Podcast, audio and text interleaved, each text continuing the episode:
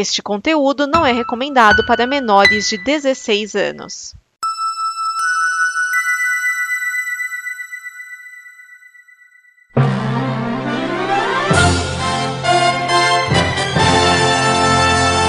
Hashtag Deus me proteja, Juliette. Não, ainda não estão pedindo a intercessão divina de Juliette. É o nome da música nova dela, que está na atual novela das seis da Globo. Está começando o Dimensão Nova. Dimensão Nova o programa com notícias e opiniões que chacoalham as dimensões. Neste programa estão Vinícius Schiavini, Edson Oliveira, Márcio Neves. O cão que atenta.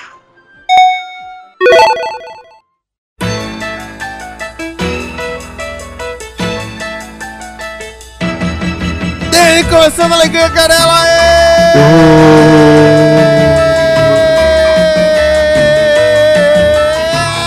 É do Brasil!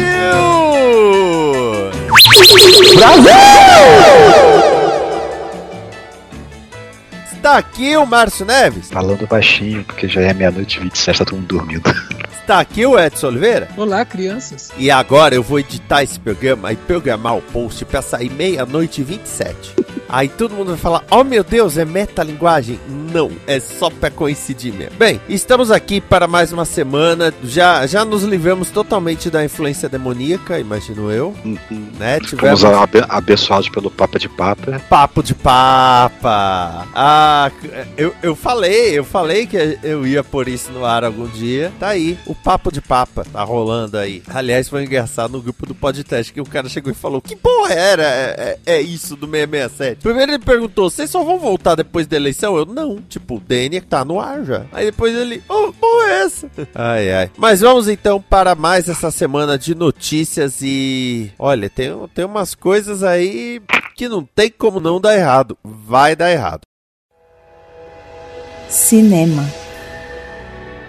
A Legendary Entertainment anunciou que comprou os direitos e fará um filme de Duke Nukem. Os produtores serão Josh Hild, John Hurwitz e Hayden Schlossberg, criadores de Cobra Kai. Duke Nukem surgiu em 1991, mas estourou mesmo com o jogo Duke Nukem 3D, com seu estereótipo de Brucutu matando alienígenas que invadiram a Terra. É, quem diria Duke Nukem daí é assunto aí, caramba, gente. Depois do Forever, que ficou Forever em produção e nunca saiu, quer dizer, saiu, mas ele já saiu já velho. Ele já saiu velho. Demorou tanto que ninguém mais queria. É, o hype já tinha passado.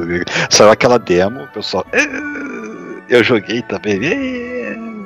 Nariz, tem esses gráficos, pô, tô, tô 14 anos fazendo o jogo pra ficar desse jeito. Eles não ficaram 14 anos fazendo o jogo, gente. O jogo ficou parado esse, o tempo todo, então. Ele ficou, sei lá, um, dois anos desenvolvendo ali pra poder fazer aquela demo, mas. O filme Duke Duke, né? 2022, quem diria? Quer dizer, falando de 2022 pra sair, sei lá, 2024. É, o pessoal tá pensando nisso, em 2024. Então, uh, o detalhe é que não é, não é a primeira vez né, que ventilam de fazer um filme Duke Nukem. Eu fico me perguntando se esse personagem cabe nos, nos, nos tempos atuais que a gente tá, tá, vivendo. Então, veja bem. Então. Quem, tinha, quem eles tinham cogitado para ser o Duke Nukem da outra vez? John Cena. É, his name is John Cena. Sendo que o John Cena atualmente interpreta o Peacemaker, que é basicamente o Duke Nukem, sabe? É, é bem lembrado. Até quando eu vi isso, né? Falei, deixa eu ver que, né? Já tinham ventilado isso daqui, não. Ah, não, os caras queriam fazer há alguns anos. John Cena, falei, putz, e botaram ele pra fazer o Peacemaker. Eu consigo imaginar esse, é, é, um filme desse, desse jogo, dessa franquia, se for, um, se for um filme muito, muito, muito trash baixo orçamento, tipo The Asylum, pegando pra fazer. É, assim, minha opinião, não pode se levar a sério. Sim. Não, eu coloco ele certeza. mais ou menos, olha, olha só o caminho que eu vou fazer, tá? A cinebiografia do Weird Al Yankovic. Porque a cinebiografia dele, que é o Daniel Radcliffe fazendo o Weird Al, ela é uma paródia de uma cinebiografia. Eu, eu adorei esse conceito. de- é, uma- é um- é uma paródia de biografia. Claro, pra fazer uma, uma biografia de um parodista. Eu, Vamos eu fazer já uma paródia de uma biografia. Exatamente, eu já adorei nesse sentido. Então, o Duke Nukem, apesar de ter uma coisinha ou outra original, mas, meu, nem as frases que ele fala são totalmente originais. Não, É frases- to the King, baby. é, as frases dele são do Ash, de Evil Dead. E do cara. Ai, esqueci o nome daquele filme que com o óculos ele vê que eles são alienígenas. Eles vivem. Ah, eles, Eles vivem. vivem. Ah, eu vi aqui mascar chiclete e chutar bundas. E acabou o chiclete. Pô, isso que é assim. Vamos falar de Duke Nukem 3D, porque esse jogo eu conheço, eu fechei esse jogo. É o Qual- 3D sim, né? Qual versão? Eu joguei no PC. Não, mas teve. É que no PC teve pelo menos duas versões. Ah, eu acho que foi a primeira. Então, eu joguei primeiro a, a versão algumas- normal, né? Mas depois eles lançaram uma versão que era. Ai, Platinum Edition, não sei que Edition, que tinha É. um capítulo a mais. Isso. Essa eu sei que eu não joguei. É, tinha o, tinha o quarto capítulo. Eram três capítulos, né? O jogo original tem, tem três capítulos. Que, aliás, esse, esse capítulo. Atomic Edition. Atomic Edition, isso. Isso. Ele tinha um. Logo no início desse Atomic Edition, tinha um, um, um bagulho que era um rádio. Tipo, você entrava. Você já tava lá de fora, você tinha um trabalho pra entrar. Quando você entrava lá no, no- na primeira sala do complexo, tinha um rádio. E tinha um esquema de missão impossível. Eu- tinha um negócio meio James, eh, James Bond Missão Impossível era quando começava a- a- essa fase. E você sentia isso. E aí tinha um rádio. Se você interagisse com o rádio, ele explodia depois de 5 segundos. Não, então, esse quarto capítulo, porque a história básica é: alienígenas invadiram a Terra e ele vai matar os alienígenas. Por algum acaso, alienígenas não matam as strippers. Matam. Não, tem stripper que tá viva, tanto que você pode dar dinheiro pra ela mostrar os peitos. Só que se você atirar na stripper, ela vira um alienígena. Elas são alienígenas disfarçados. Ah, é. Ah, é verdade. Eu lembro disso. Não lembrava disso. E, bom, até aí, né, você tem que matar os alienígenas. Começa no cinema, até que deu merda uma vez que um cara saiu atirando no cinema. E, ó, meu Deus, é culpa do Duke Nukem. Eu É, Não sei se era porque aquele cinema era cinema pornô. Eu não sei se era o cinema que o cara entrou do mesmo tipo. Mas esse quarto capítulo, você tem cópia, inspiração de um monte de filme. Não só Missão Impossível. A, a vilã final é a rainha alienígena. Sim. Sabe, você tem várias homenagens a filmes aí. Tanto que, na minha opinião, os três capítulos contam a história e o quarto capítulo é meio de farra. É, é por aí mesmo. Mas esse Duke Nukem, é, assim, apesar de eu ter zoado né, a questão do Duke Nukem Forever, tá, é um jogo que marcou muito, especialmente se você era criança, adolescente, ou talvez até jo ainda jovem adulto nos anos 90, quando o jogo saiu, né? Eu fui jogar, eu já estava trabalhando, então eu joguei assim, alguém trouxe CD pra gente ver no- no- depois do trabalho, assim, ah, já- antes de ir embora para casa, vou- bota esse jogo aí, né? Então foi em 95, 96 que eu vi, provavelmente, né? Então foi o 3D. Foi- e, nossa, quando começa a tocar aquela música. taranta, taranta, taranta, taranta, taranta, É uma música que, que fica na mente até hoje, né? O pessoal adora. Então.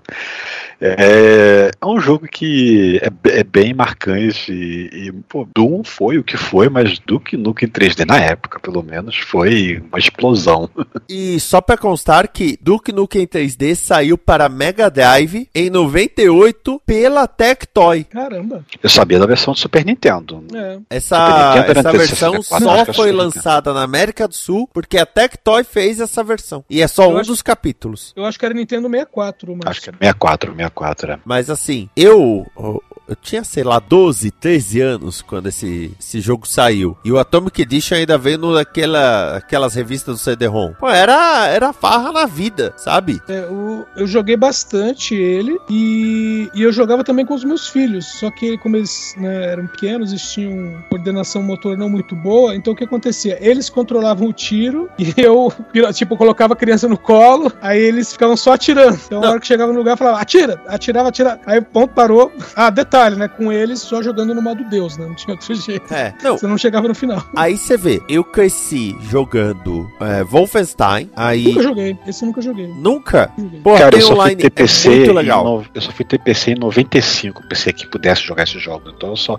eu peguei o, do- o, o Wolfenstein muito velho. Eu peguei Wolfenstein, Doom, Quake, tudo assim, junto ali, né? Na, na- na mesma meiuca, né? Não, 95, então, mas- 96. Antes de, de Doom, teve Spear of Destiny, que era o mesmo personagem do Wolfenstein. Até porque o jogo é praticamente igual. Então, Wolfenstein, Spear of Destiny, Doom, Quake, aí veio o Duke Nukem. Então, assim, Peraí, Quake não veio depois? Duke Nukem? Quake veio depois, hein? eu, eu conheci antes. Eu conheci antes também. E- só que tem um detalhe: o Doom, o Wolfenstein, o Doom era o Doom Guy, né? Era um rosto ali.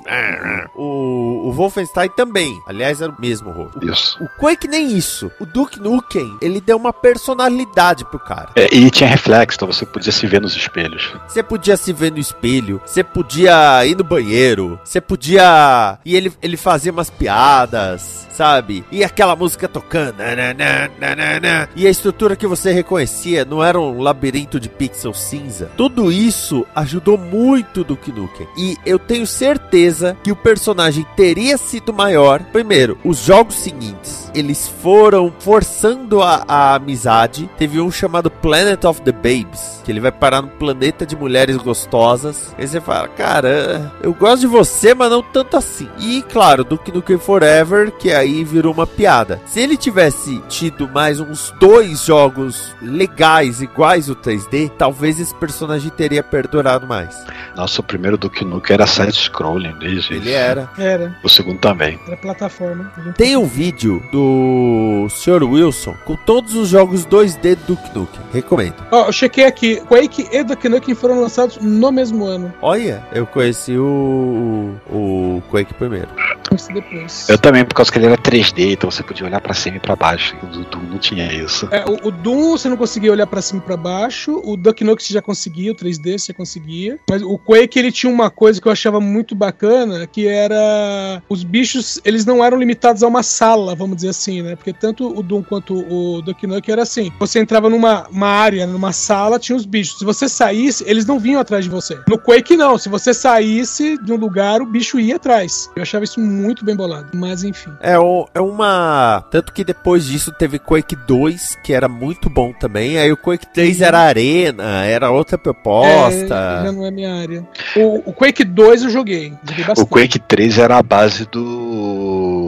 Daquele que o pessoal fazia dos os jogos dos voltando os, os mais diversos personagens. Era um, um desses, né? Teve outro também que foi o tal do Mami, né? Que juntava um monte de coisas. Mas esse também eu vi alguns que o pessoal botava pra. botava uns modelos 3D de personagens lá pra poder fazer contras. Então, é, é, agora, teve um outro. Teve uma outra coisa que agora eu preciso pegar aqui pra dizer com propriedade. que Também foi anunciada com o- os caras do. Do Cobra Cobra Deixa eu até ver aqui. Porque assim. Deixa eu- Kai. Ah, sim! Pô, o, a série. ó, vamos lá, respira fundo, tá? Curtindo a vida doidado. Tem a hora que o Cameron deixa a Ferrari dele no estacionamento e os dois manobristas saem com a Ferrari pra se divertir por aí. Vão fazer uma série dos manobristas. Eu, eu ouvi falar disso em algum lugar. Vai se chamar Sam and Victor's Day Off. É contando o dia deles passeando Com com a Ferrari. Vai ser uma série. E também com os criadores de Cobra Kai na produção. Tá bom. Isso me preocupa em dois níveis. Primeiro, que, que essa série, é, eu só tô na dúvida se ela vai ser uma merda ou vai ser uma bosta. E segundo, os caras do Cobra Kai começaram a pegar muita coisa, sendo que eles ainda estão fazendo Cobra Kai. É, é que Tentou Cobra Kai uma tá berlante, né? É, mas o Cobra Fazer Kai tá indo pro final. Isso. É, mas tem que fazer direito, senão acontece que nem os caras do Game of Thrones, que, que o final, né, muita gente criticou, e aí eles perderam todos os contratos que eles já tinham assinado antes de acabar Game of Thrones. É. Mas o, o, pessoal do Cobra Kai tá na, na mesma vibe do, dos Duff Brothers, sabe? Eles estão pegando um negócio que leva pra nostalgia e não sei o que, fizeram com Cobra Kai, aí vem com esse negócio de Duck Nukem, e aí vem com o, um bagulho dos caras de é, curtindo a vida doidado. É, mas o- os Duffer Brothers criaram alguma coisa, né.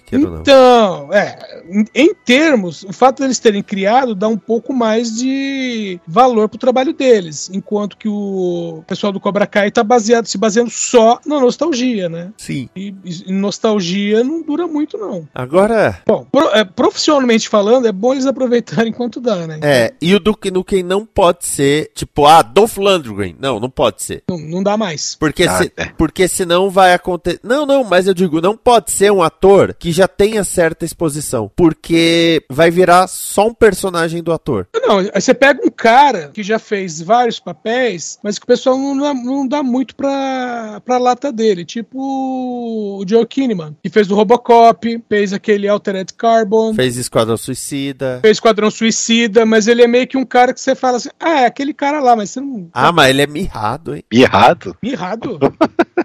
Pra fazer o Duke Nukem, ele é mirrado. Ah, Ah, tá, tá, tá. três, três meses de academia ali e a roupa certa. Tá, é, tá, ok. Joe Kinnaman, ok. Cara, o Mas Zachary Levy, o Zachary Le... foi o Zachary Levy que fez o Shazam? Foi. O Zachary Levy fez Shazam. Você sabe que isso não, não ajuda, né? O Joe Kinnaman tem 1,90m. Alto ele, hein? E magro. Ele é meio rápido. Mas, então, porque eu, eu- o que eu quero dizer assim, é, não pode acontecer com o Duke Nukem o que aconteceu com o Juiz Dredd do Stallone. Bom, mas isso aí, pelo menos na, na, a- a caracterização, não tem muito do, do- do problema de ele não ficar com capacete, porque ele não usa capacete, usa óculos escuros. Mas, Mas mesmo até assim, sabe, o, o, o- não pode ser só mais um personagem daquele ator. Ah, vão Que querer ele vai fazer de qualquer jeito. E o personagem já é de qualquer jeito. Eu vou querer humanizar, dar um, dar um dilema. Ah, vão pôr uma filha dele. adolescente pra ele. Cara, se fosse, se fosse nos anos 80, iam pegar aquele cara que, que era o vilão no, no filme do Cobra, Brian, alguma coisa. O que fez o Shao Kahn. Ah, sim. Que é. aquele lá topava qualquer parada também. Pô, chama o Cal Urban, pronto. Pinta É. o cabelo de loiro dele, dá. Opa, esse cara consegue se transformar. Aliás, um, um vídeo do Sr. Wilson que eu tava assistindo que tinha o Cal Urban. O. Ah, que filme o que era? Edson, Brian Thompson. Isso, isso, Brian Thornton. Ai, eu tô tentando lembrar. Ah, filme do Doom. Tava falando do filme do Doom, que tem o Cal Urban. Aí ele, Sim. sim, o Cal Urban, ele que fez o Senhor dos Anéis. Sim, o Cal Urban, ele que fez o Juiz Dredd. Sim, o Cal Urban, ele que fez Star Trek. Aí só no final do episódio ele, sim, o Cal Urban, que faz The Boys. Vocês acharam que eu não ia falar de The Boys, né? Ai, ai. Aliás, quando, quando eu assisti Doom a primeira vez, eu falei assim: ah, Doom, não sei o quê, com o Cal Urban de Senhor dos Anéis. Eu falei, nem lembro dele em Senhor dos Anéis, sinceramente. é, é- é- é o tipo de coisa que você não conecta, né? Peraí, é o mesmo ator? Não pode ser. A peruca, é a peruca. Na época que as perucas eram boas, porque hoje em dia no game. No. No. No. no, no ah, esqueci o nome da série agora, do Dragão. Do Dragão, Casa dos Dragões. Casa dos Dragões, as perucas estão, ó, o departamento de peruca, o pessoal do Jovem Nerd tem razão, o departamento de peruca tá, tá problemático em Hollywood. Mas era outra época, Márcio, é que se passa antes, por isso que as perucas não estão bem feitas.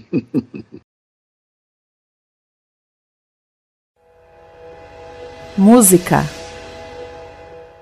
Anitta foi ao VMA, a premiação da MTV americana. Lá, ela apresentou o mashup de Vai Malandra, outros sucessos dela e atual Envolver. Pouco depois, ganhou o prêmio da, de música latina. É a primeira vez que um músico brasileiro sobe ao palco do VMA e ganha o prêmio.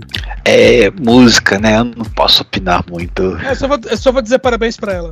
Não, Porque assim, é bom, assim, brasileiro, exposição e tal, fazendo sucesso, aquela coisa e tal. Mas não é, não é minha audiência. É, o- uma coisa que eu, que eu posso dizer, até então, quando havia MTV Brasil e tinha o VMB, a banda ou artista que ganhasse a escolha da audiência do VMB ganhava a viagem para o VMA. Só que no VMA só ficava lá na plateia assistindo. Teve, acho que um ano, que o VMA falou os vencedores de escolha da audiência ou melhor clipe em outros países. Mas só. Então, por exemplo, ah, Raimundos ganhou, beleza. Aí Raimundos ia e assistia. Talvez ia pra, uma- pra um bar depois e acabou. Ia pra um puteiro e ainda ia fazer uma música sobre isso. É, a Anitta já fez a, a, a diferença por ela se apresentar no palco. Ela podia nem ganhar, ela já era a primeira brasileira a se apresentar no palco do, do VMA. E ainda ganhar o prêmio, pode. Eu nem coloco em questão de gosto, de dizer, ah, eu gosto da, da música dela ou eu não gosto da música dela. Eu mesmo, tem músicas dela que eu, que eu gosto, né? Eu acho, acho legais, acho divertidas, nada vai mudar minha vida.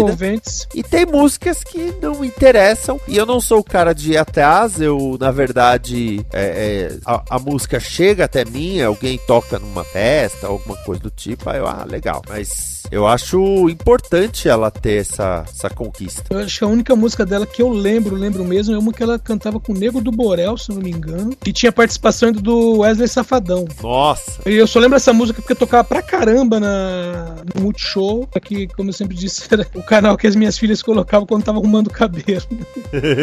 eu não tenho ideia que música seja essa. Agora, uma coisa interessante: o show da Anitta, qualquer show, geralmente tem uma hora que ela toca uma música que não é dela, mas ela fala assim: vocês acharam que eu não ia rebolar minha bunda? E veio uma vozinha de criança dessa música, né? Que eu falei, dizendo: Quero ver você dançar. Aí tem a hora que ela dança balançando a bunda bastante e tal. É, isso, isso surgiu porque ela tava com uma empresária, Camila Fialho, que dizia que ela devia, vamos dizer assim, se elitizar um pouco melhor. Ah, você tem que atingir um classe média alta. E nisso, falou: ah, você tem que parar de balançar a bunda tanto, porque tá ficando. É, é, tá ficando baixo, tá ficando, né? Tal. Aí ela pôs isso no show. Ela fez um show metade mais comportado, aí de repente ela vira pro público e fala: Vocês acharam que eu não ia rebolar a bunda, né? No show do VMA, ela fala isso em inglês. Ah, uh, you didn't you think I was gonna shake my ass? Alguma coisa assim. A resenha da Rolling Stone colocou assim: Ninguém achou que ela não ia rebolar a bunda. Ninguém. Ela foi lá pra isso. Ela foi lá pra isso só me lembra da Jennifer Lopes, ela falando que ela tava num estúdio, passando o som, porque ela tava gravando um álbum, e aí numa dessa, o microfone do, dos caras estavam na mesa de som, tava ligado, e aí um dos caras falou assim, que voz horrível, né? O outro, é, se não fosse essa bunda dela, não vendia nada. Então, complicado. Eles têm razão. É, você assistiu a Cela? Eu vi. Eles têm razão. Então, a primeira cena em que ela tá sozinha no filme A Cela, ela tá usando uma camisa e só calcinha. E a cena é feita feita simplesmente para ela chegar na frente da geladeira e pegar alguma coisa que tá na parte de baixo e para isso ela tem que baixar até o chão. É, e a Anitta, a Anitta tem uma, uma voz boa. Eu só acho que vai chegar um momento que ela precisa pensar em outros estilos, variar um pouco mais. Tipo o que fez a Lady Gaga. A Lady Gaga chegou uma hora que falou: Não, vou fazer um troço diferente aqui, vou cantar com o Tony Bennett. Vou fazer uma coisa diferente, vou parar de botar uma lagosta na cabeça. Por aí. Literatura. Foram divulgados os vencedores do troféu Ângelo Agostini, o prêmio dos quadrinhos mais tradicional do Brasil, organizado pela Associação de Quadrinistas e Caricaturistas do Estado de São Paulo. Confinada de Leandro Assis e Priscila Oliveira ganhou de melhor lançamento. Aroeira ganhou de cartunista, chargista ou caricaturista. José Márcio Nicolosi, Lilian Matsunaga, Santiago e Sérgio Macedo ganharam como mestres do quadrinho nacional. E Alessandro Garcia, do Ministério dos Quadrinhos, ganhou o prêmio Jaime Jaime Cortez. Cara, eu esperava que a Lina Mitsunaga ganhasse de melhor letra.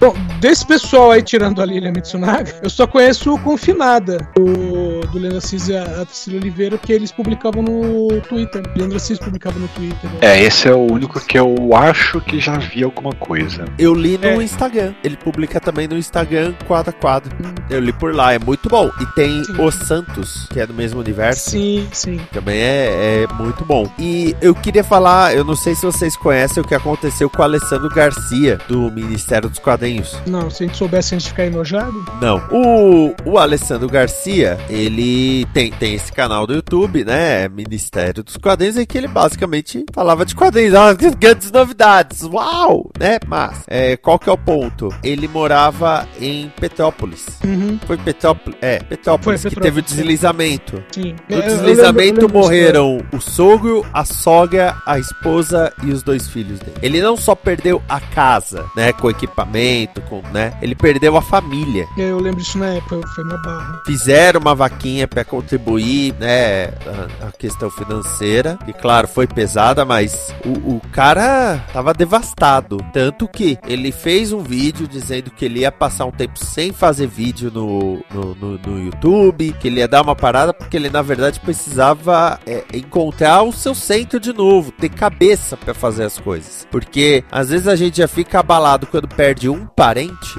né? A gente fica meio.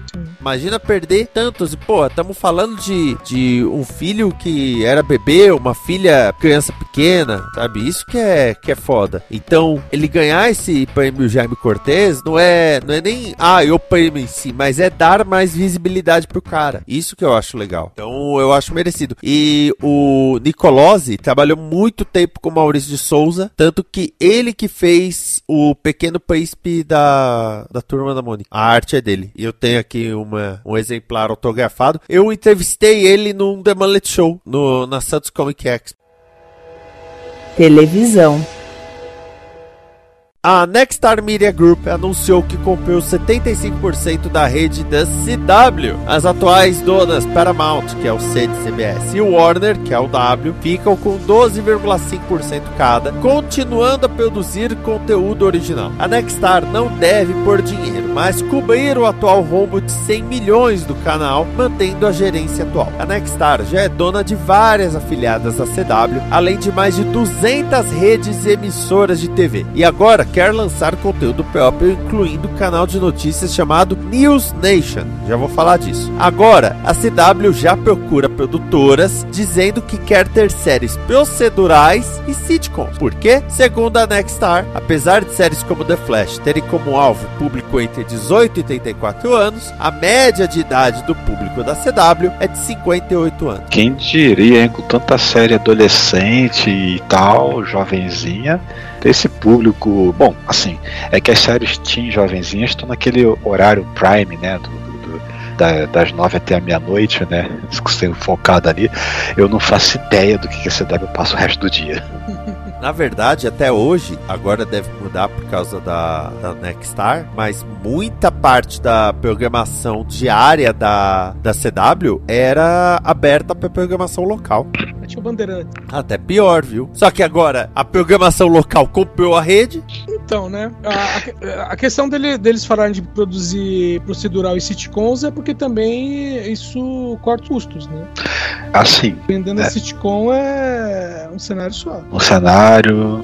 É, mas sitcoms hoje dia são multicâmera, não, né? Não sei. Eu realmente não sei como é que é a produção, mas é, né? O, o barateia muito. Hum, E não o, tem custo de efeitos. o Sitcom falou não tem muito elenco convidado. da- Aham. É, não, e sitcom não precisa de externas, né? Então, mesmo os mesmo que não seja série de herói, até procedural. qualquer um- Pô, eu vi uns, uns reels assim de efeitos visuais de séries de TV de anos atrás, pô, tinha série tipo Monk, que bota aquele fundo verde pra quê? Ah, pra esconder alguma coisa que eles não queriam mostrar e botar outra no lugar. É, 24 horas fazia muito disso também. Precisa nem ser série de época, nada assim, não, espíritos, não, é só, só pra realmente esconder as coisas e refazer.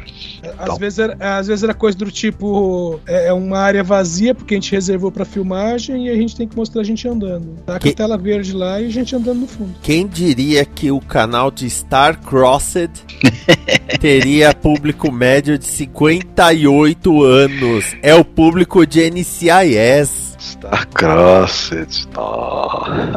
o que que lembrou disso? É que eu fiquei pensando, qual é, qual é a série que na minha cabeça mais grita jovem, mas assim, Tomorrow People também, Star Crossed acho que é, é mais. The 100, Shannara Chronicles. O Star, Star Crossed eu nem ligo como sendo da CW, por causa que aqui no Brasil, ele- e, acho que até onde que eu baixava, tinha assinatura MTV, uma coisa assim. É, Starcross. Tudo filmado no- em Vancouver. Assim, claro. Ó, o, o Zezinho da Nexstar, ele, ele pretende que a CW dê lucro em 2025. Fora o Posso? rombo né, que ele tá cobrindo. Só. É, que eu ia falar isso. Se o cara tem que cobrir um rombo de 100 milhões, ele pelo menos tá sendo realista de saber que vai demorar pra, pra dar lucro. Essa Nexstar eu fui dar uma olhada. Os caras têm muita coisa. E por que que eles têm muita coisa? Porque eles nunca tiveram vontade de ter um canal deles, uma rede deles. Aí um monte de estados, eles montavam ou compravam a TV local para ser retransmissora. Tem, tem estados que a Nexstar é dona da retransmissora da CW, da NBC da ABC.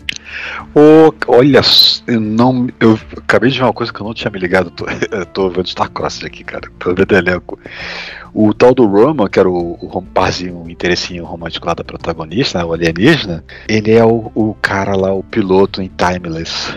Ele é o Nossa. Wyatt. Caramba. Ele é o piloto, não. O piloto é o, é o outro negão lá. é O, o- ele era o, o Mocinho. segurança, né? O, o- que é o- É, que o, é cara, o cara que foi enviado pra matar o Garcia, né? Isso, exatamente. Eu nem, nem tinha conectado que era mesmo ator. Nossa, por que você foi? Por que trazer, né? Enfim, acho que eu que abri a casa de Pandora. Esse, esse canal News Nation, ele já tá no ar, tá? É, ele- eles estão tentando fazer bombar isso, né? Um canal de notícias e tal. Esse canal era o canal WGN America, que era um canal também com pouco alcance, é um canal Basic Cable. Ele não tinha alcance total do território americano. E ele, esse WGN America, passava só filme. Aí, igual a AMC, ele começou a investir em série original. Até ele fez, eles fizeram uma série com a Anna Paquin. Só que lançaram, sei lá, 5, 6 séries originais. Parou de fazer série. Voltou a só passar filme e agora virou canal de notícias. Mas qual é? Será que eles estavam compensando? Eu tô achando que não tava, porque essas séries da WGN America nem vieram pro Brasil, por exemplo. Então a venda devia tá, tá difícil, sabe? Porque o que ajudou muito a AMC no começo é que ela fechou acordo de distribuição com, com grandes. Mad Men, ela vendeu pra HBO, né, internacional, tanto que aqui no Brasil passou na HBO. O Breaking Bad com a. É, é da Sony também, mas com a Netflix. O The Walking Dead com a Fox. Então isso ajudou. A WGN America, é, assim, eu acho que nada dela chegou por aqui, por exemplo. Então é complicado. E, e quando eu falo de território americano, é, é bom lembrar que, assim, eu sempre, sempre que eu falo de território, eu sempre falo: os Estados Unidos e o Brasil têm o mesmo tamanho, só que um tá deitado, o outro tá em pé. Essa é a única diferença. Só que os Estados Unidos são muito mais populosos que o Brasil. E, e em áreas muito mais concentradas. Eles têm muito mais espaço sem gente, né? Do, do que a gente. Então, É, eles, é, então nisso eles precisam se preocupar se o canal tá em Montana, no Nebraska, no Alabama, que eles cantam de o vento não faz curva, ele só para. Eles precisam se preocupar do canal chegar ali. Tanto que a CW não chega em todo o território americano e eles têm o CW Seed, que é o streaming deles para séries, né, para os territórios que não chegam, né, o que os a transmissão não chega. Aí tem o streaming para isso. Agora, pelo menos, né, é melhor do que acabar com o canal como estava se ventilando por causa do lance de Warner Brothers Discovery. É, acabar com o canal, é, bom, é, pelo menos parte do objetivo que a Discovery Warner né, queria era de vender, vender isso aí, né? Já passar para outro. Então já, já conseguiu em parte aí, já, já se livrou de 75%. do- 75% dos seus 50% no caso, né? É, ela vai continuar produzindo, mas pode ser menos coisa. Então, com certeza vai focar nas coisas baratas, né? Duvido que eles vão continuar fazendo muita série de herói, por exemplo. Além das que já estão marcadas, tipo Gotham Knights. Isso tem que sair alguma hora. É, é interessante, né? Público de 58 anos e sem querer eles acertaram fazendo série de rancho. A média de público de série de rancho é 60. Ai, senhor. Série de rancho tá pegando um público. Porque, ah, 18 a 84. 18 a 84 é o público economicamente ativo, que vê um produto e é movido por aquele produto mais por vontade do que necessidade, né? Mercadologicamente falando. Só que público de 60 anos é igual o japonês. Quando é fã do negócio, não larga nunca mais. Que digo Peter Cetera. Então, NCIS, série de rancho. Nossa, isso pega esse público que é uma beleza. Daqui a pouco a CW vai ter o dia do rancho. Né? Já estão com duas séries pra ficar três. Televisão. O SBT anunciou a aposentadoria de Silvio Santos. Em comunicado para anunciantes, a emissora declarou que o programa Silvio Santos passaria a ter Patrícia Belvanel como titular, substituindo o pai. Porém, 40 minutos depois, a emissora desmentiu o comunicado, declarando que Silvão continua firme e forte. Lembrando que o programa Silvio Santos é o programa de televisão mais longevo do mundo com o mesmo apresentador. É, tem esse detalhe no mesmo apresentador. Ai, ai, eu, eu, eu, ia- lembra que eu comentei quando eu postei essa notícia no grupo que eu falei, caramba, eu achei que o Silvio Santos se aposentar morrendo. Aí. Durou 40 minutos. Então, mas é, segundo consta, existe uma. meio que um alvoroço no mercado quando alguém fala, por exemplo, que o Silvio Santos vai se aposentar. É, desequilibra as coisas. O SBT já, já é tão desequilibrado. Então, tanto que atualmente o Silvio Santos nem tá apresentando o programa dele. Ele é figurante no programa. Então, é, não, é, foi, Ele não vai. Ele não tá indo, porque ele, é, ele ficou parado durante a pandemia, né? Ele ficou em casa. Aí voltou ano passado. Pouco depois de ele ter voltado, ele ficou doente. Ele pegou Covid. Aí ele voltou pra casa. E atualmente, ele não tá apresentando o programa, já mudaram o cenário. Então o programa já tá ficando com a cara da Patrícia. Essa semana mesmo, ele não foi gravar porque tava feio. Só que antes, o que acontecia? Olha a merda. Ele avisava, terça-feira vai ter gravação. Beleza. Separa a equipe, prepara o cenário, né? E leva a caravana. E aconteceu dele cancelar a gravação com a caravana já tendo lanchado e já estando no cenário. Aí de repente vem a mensagem falando: não tem gravação, muito obrigado, podem ir pra casa. PT Saudações. Então, pelo menos, ele montou esse esquema. Ah, hoje não, hoje não dá. Hoje não dá, tá frio. Aí vai a Patrícia no lugar dele. E o programa tá ficando com a cara dela realmente, né? Ela tá dando o ritmo dela. Na Ritmo verdade, é de igual do festa, pai. né? Ela não tem ritmo dela. Tá? É- ela não tem ritmo dela. É igual do pai. O que não tá errada também, né? Já tá melhor do que a outra tá apresentando Dia e Companhia. Que É. tinha ritmo, ponto. É verdade. Então, pelo menos, né? Ela tá aprendendo com o melhor. É isso aí. Que é uma coisa, Gugu dizia, Celso Portioli dizia, que é meio assim, porra, você tem a oportunidade de aprender a ser apresentador com o maior apresentador. Como o João Gordo dizia, quando o Silvio Santos morrer, vai ser feriado, vai ser, o país vai parar por uma semana. É, vai ser, vai ser um evento. Caos. É, Silvio Santos, Roberto Carlos, Pelé. Pelé já o pessoal não dá bola mais. Hã? Nossa. Hã? Não dá bola mais. Hã? Hã? Trocadilho não intencional. E o, Robe- o- o Roberto Carlos, ele tem as, as birutices dele que não ajudam. Ele tem parado, as né? manias. Na que parou que. Voltou? É, Disseram que, ele tá, disseram que era o novo Roberto Carlos para o novo século, velho.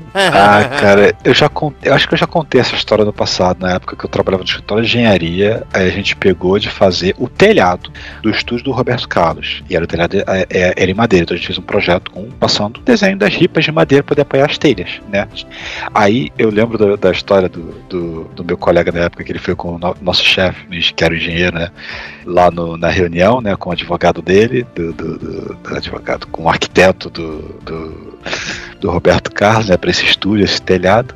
Aí ele voltando, cara, né? É tanta, tanta coisinha assim que o cara teve que ir, ó, ó, não, aqui, ó, esse, essa distância aqui é 33. Não dá pra ser 34, por causa que 33 é 3 mais 3 é 6. Aí vai ficar tudo 6, 6, 6, 6, 6 aqui e ele não vai querer. Caraca. E eu tive que ouvir que o DN não era um programa religioso o suficiente por fazer brincadeira com o 666. É muito irreverente. Não posso me envolver com essas coisas. E o tá. Roberto Carlos se preocupando com a medida da seita. Não, o Roberto Carlos não. O arquiteto O arquiteto tá falando. É. já Que ele conhece o padrão que tem. Cara, eu já, eu já trabalhei com um cara que trabalhava com um orçamento de engenharia, ou seja, considera-se que o projeto teria que o material ser levantado, tudo bonitinho, mas ele fazia de um jeito que a soma dos números do, do valor final dessem 13. Sempre tinha que dar 13. E ele falava que era, era da sorte por causa de não sei o que de pedir E pra mim era superstição e acabou. Tu vê. Cara, maluco. Enquanto isso, o Silvio Santos, Isso foi início dos anos 2000, final dos anos 90, talvez? Foi, mas né, que foi quando eu saí de lá, eu saí em 2001. enquanto isso, o senhor Silvio Santos, ele vai ficando, ele faz as brincadeiras, jogo das três pistas com coça no ânus. Coçando anos. Che- chega no ponto que ele é praticamente uma instituição da TV brasileira. Ah, isso ele já é há anos. Quando. É, é, coça no... Quando saiu esse comunicado, ah, o Silvio Santos vai se aposentar e passar o programa Pé Patrícia, já houve uma reação do tipo, então eu vou tirar o meu anúncio do programa. É assim, pô, não vai ter mais Silvio Santos? Não vai ter mais Silvio Santos, a audiência vai cair ainda mais. O duro é, a gente sabe, Silvio Santos tem certa idade, ele vai passar pras filhas, tem um plano nesse sentido, a gente sabe de tudo isso. Porém, até hoje a gente percebe como o Silvio Santos ainda é muito fundamental para que o SBT vá direito. É, ele, ele fez uma TV que tem a cara dele. Não é uma TV que, entre aspas, roda sozinha. Não é porque Globo, Record, Band, não tem a ver, né, com o, o, o dono. É, tanto que originalmente ela chamava TVS, né? Não, mas a, a, a TVS era de TV Estúdio, apesar que eu também chamava de TV Silvio.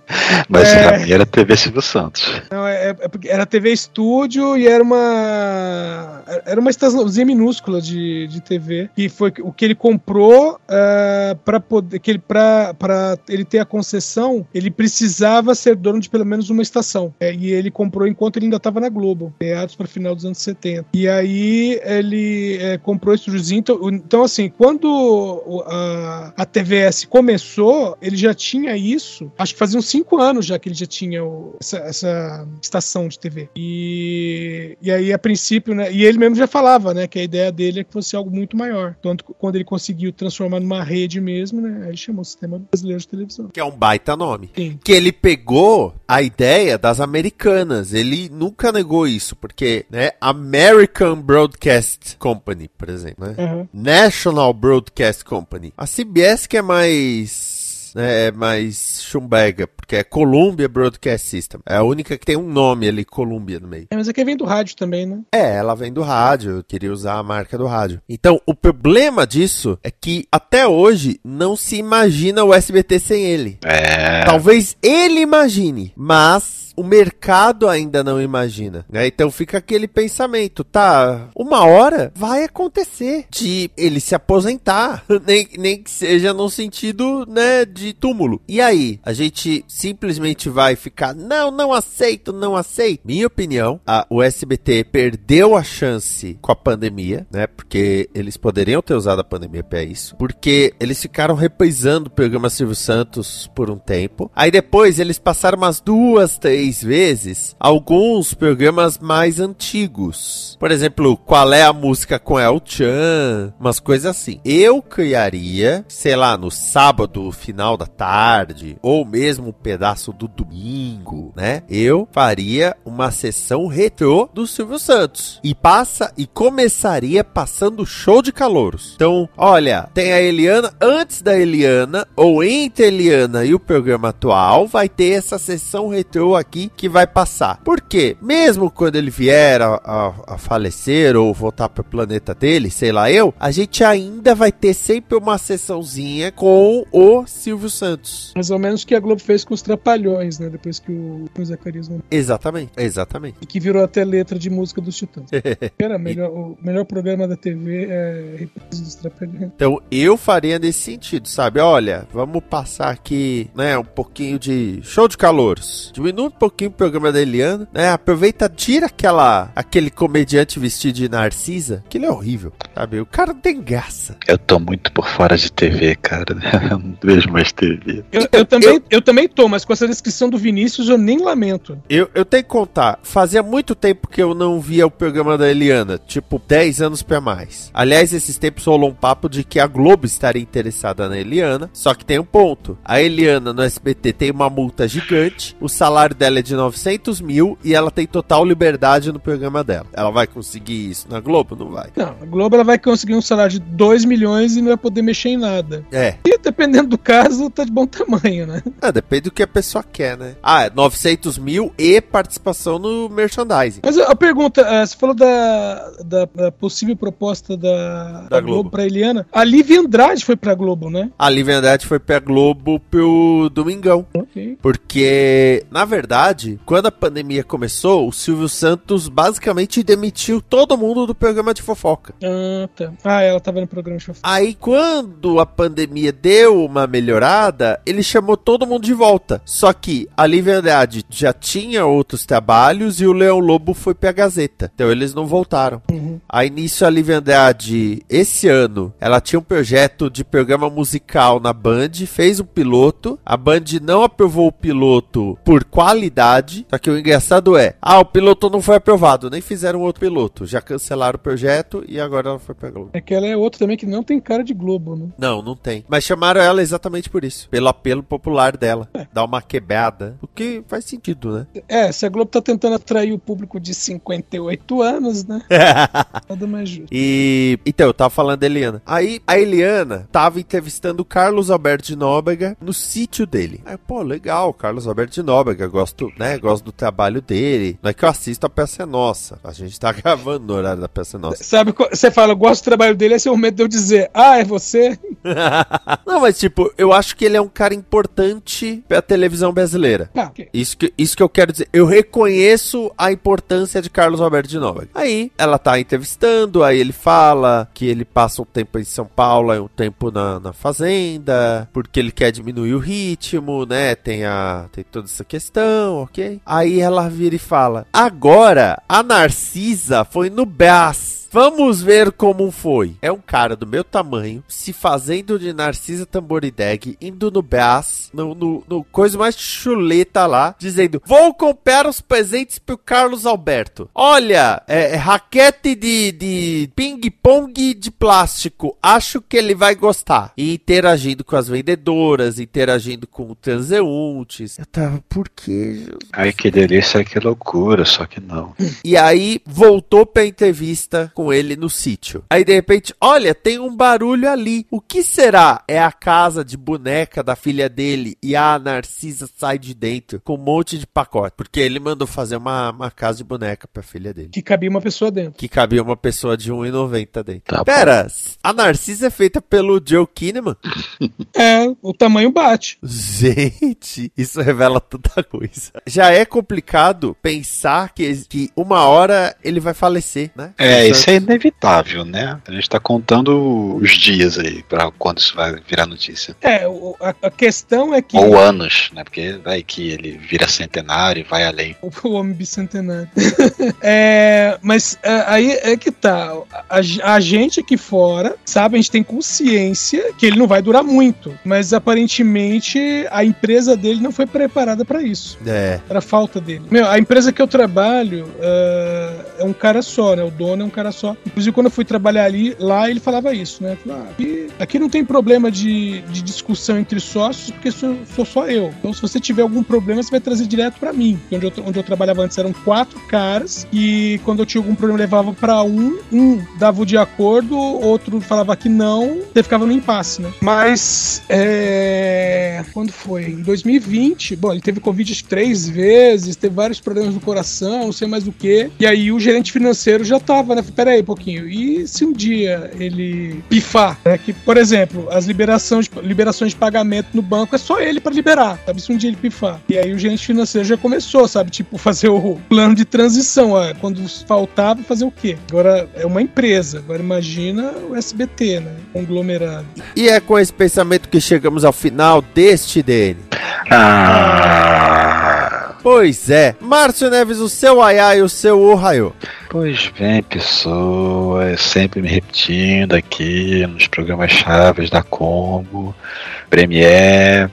Que semana passada vocês ouviram aí um, uma edição um pouquinho mais especial, 300, 300 programas comemorativo. Né? Então a gente recapitulou, não, não fez indicações, a gente recapitulou indicações que, que, que a gente recebeu e curtiu para poder ver os filmes.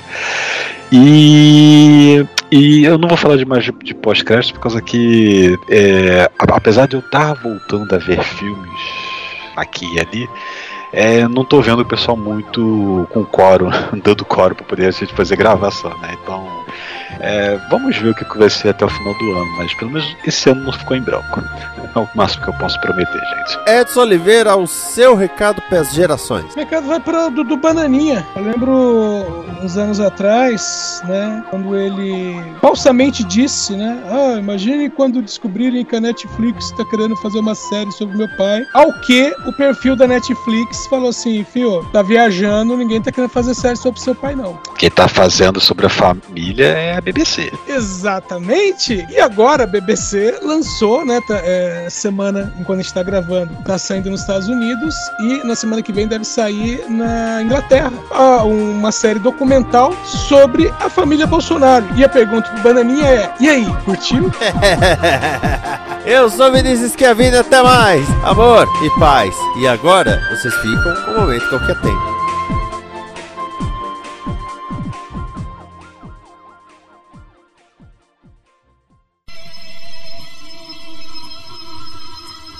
Momento com que atenta. Comento com que atenta.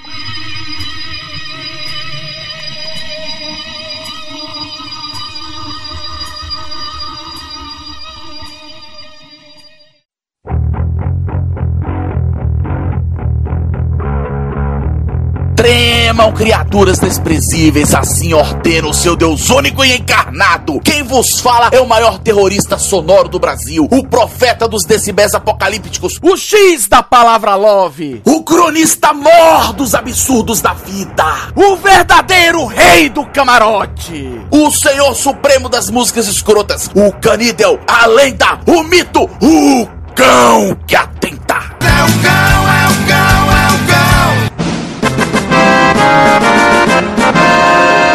Ouvintes, um dos nossos maiores medos lá em casa era que o Bertoldo Henrique, é, quer dizer o Pingo, e o Astolfo Eustáquio começassem a se estranhar e tocassem o terror lá em casa. De fato, eles estão tocando o terror e atazanando nossa paciência, mas o motivo disso é completamente diferente do que nós esperávamos. é que, em vez deles virarem inimigos mortais, eles acabaram se tornando Best Friends Forever, o popular BFF. Nossa! Eles ficam perseguindo um ao outro e começam a brincar de lutinha. Só precisamos ficar de olho para conter excessos, pois tem horas que o Astolfo cansa e o Bertoldo, quer dizer, Pingo, como um bom filhote que se preza, é ligado no 220 e quer seguir com a brincadeira como se não houvesse amanhã. Nessas horas, o Astolfo se reta e mostra um lado dele que eu não conhecia quando foi adotado por ele. Meu gato, além de preto, é faixa preta em judô. Miserável começa a aplicar uns impôs no pobre do Bertoldo, quer dizer, Pingo, que o coitado fica vendido sem pai nem mãe. Nessas horas eu intervenho para não dar merda. Aí o Astolfo sai correndo feito o diabo da cruz, pois não aguenta o excesso de energia do nosso dileto Chihuahua. O Astolfo só consegue ter sossego quando sobe em algum lugar alto da casa, que o Bertoldo, eh, quer dizer, Pingo, não alcança. E quem disse que o Pingo desiste? Ele fica calminho esperando o Astolfo descer para a brincadeira continuar. E não pense que o Astolfo é santo. Assim que ele descansa, ele chega por trás do Pingo e começa tudo de novo. O pior é que de noite eles não podem dormir juntos, senão ficam brincando a noite toda e ninguém mais dorme na casa. Nessas horas, chega até a ser comovente, pois quando separamos os dois, eles ficam do lado da porta, com a estofa arranhando-a e o Bertoldo, quer dizer, Pingo, canindo sem parar. E ele só sossega quando dá um belo de esporro nele. É nessas horas que eu penso, antes ele do que eu. Ai, compadre! Agora deixamos as peripécias do Astolfo e do Bertoldo. Ai, minha orelha, tá bom, mulher, pingo, é pingo, é pingo, larga, larga, larga. Ai, diabo! Ah, onde é que eu tava mesmo? Ah, sim, vamos à canção boa dessa semana. Trago-lhes Eu Amo Meu Pincher com Bruno Lobo. Nela, este amante do perigo faz uma ode a este simpático cãozinho que inspira a humanidade desde a antiguidade clássica. Afinal, o que é Cérbero, o guardião dos portais do submundo, se não picha de três cabeças? Fico por aqui, seus furibundos. Amem esta pequena arma de destruição em massa que é um pincher ao som de Bruno Lobo. Tenham juízo, se comportem e não façam nada que eu não faria. Não percam o meu próximo momento e se desespere.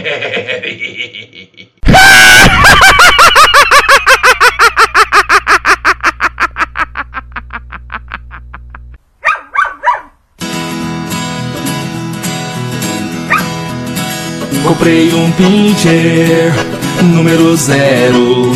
Todos ficavam falando que meu pincher era pequeno e ninguém levava a sério.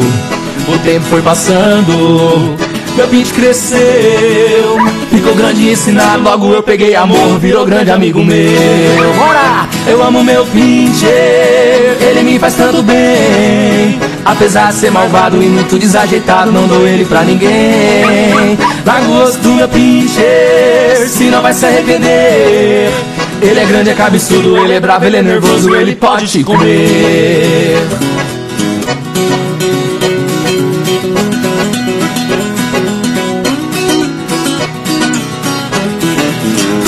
Comprei um pincher, número zero. Todos ficavam falando que meu pincher era pequeno e ninguém levava a sério.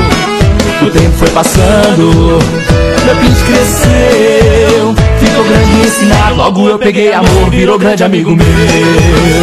Eu amo meu pincher, ele me faz tanto bem. Apesar de ser malvado e muito desajeitado, não dou ele pra ninguém. Trago o osso do meu pincher, se não vai se arrepender. Ele é grande, é cabeçudo, ele é bravo, ele é nervoso, ele pode te comer. Eu amo meu pincher, ele me faz tanto bem. Apesar de ser malvado e muito desajeitado, não dou ele pra ninguém. Trago o osso do meu pincher, se não vai se arrepender. Ele é grande, é cabeçudo, ele é bravo, ele é nervoso, ele pode te comer.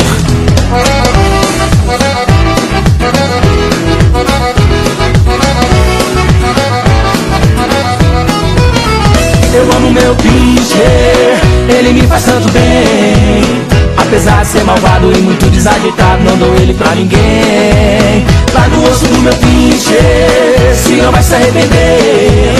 Ele é grande, é cabeçudo, ele é bravo, ele é nervoso, ele pode te comer. Eu amo meu pincher, ele me faz tanto bem. Apesar de ser malvado e muito desajeitado, não dou ele pra ninguém. Larga o osso do meu pincher, se não vai se arrepender. Ele é grande, é cabeçudo, ele é bravo, ele é nervoso, ele pode comer. Ele é grande, é cabeçudo, ele é bravo, ele é nervoso, ele pode comer. Ele é grande, é cabeçudo, ele é bravo, ele é nervoso, ele pode te comer.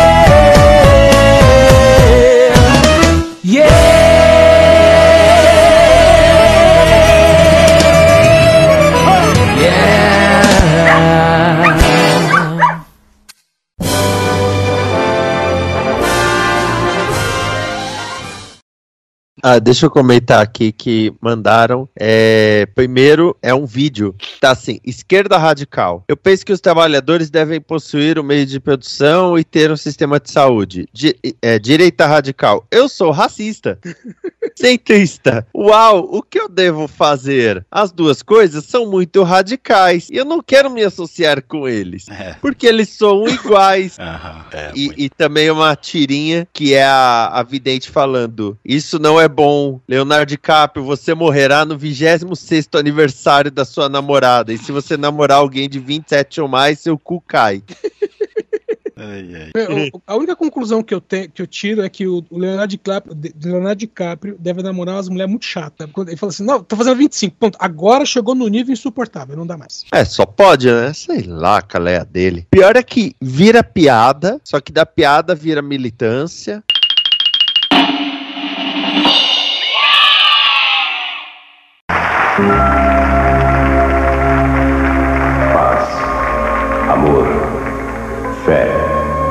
Esperança, luz e união. não são apenas palavras. Você tem certeza de que já fez tudo o que podia pelo seu semelhante? Pense bem, pois um dia vamos nos encontrar. E eu gostaria muito de chamá-lo de meu filho. Esta é uma produção da Combo. Confira todo o conteúdo do amanhã em nosso site comboconteúdo.com.